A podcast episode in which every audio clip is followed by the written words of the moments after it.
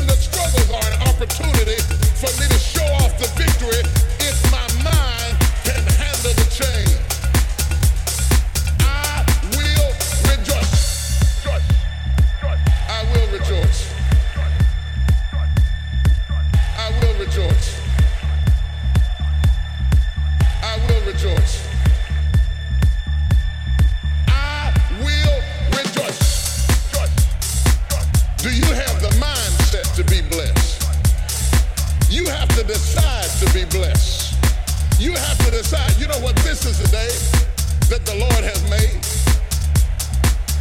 I will rejoice and be glad that I will rejoice. I, as an act of my will, I've decided I'm going to rejoice. I made up my mind. I'm going to be happy. I made up my mind. I'm going to enjoy. I'm as healthy as I'm going to be. I'm as young as I'm ever going to be. I what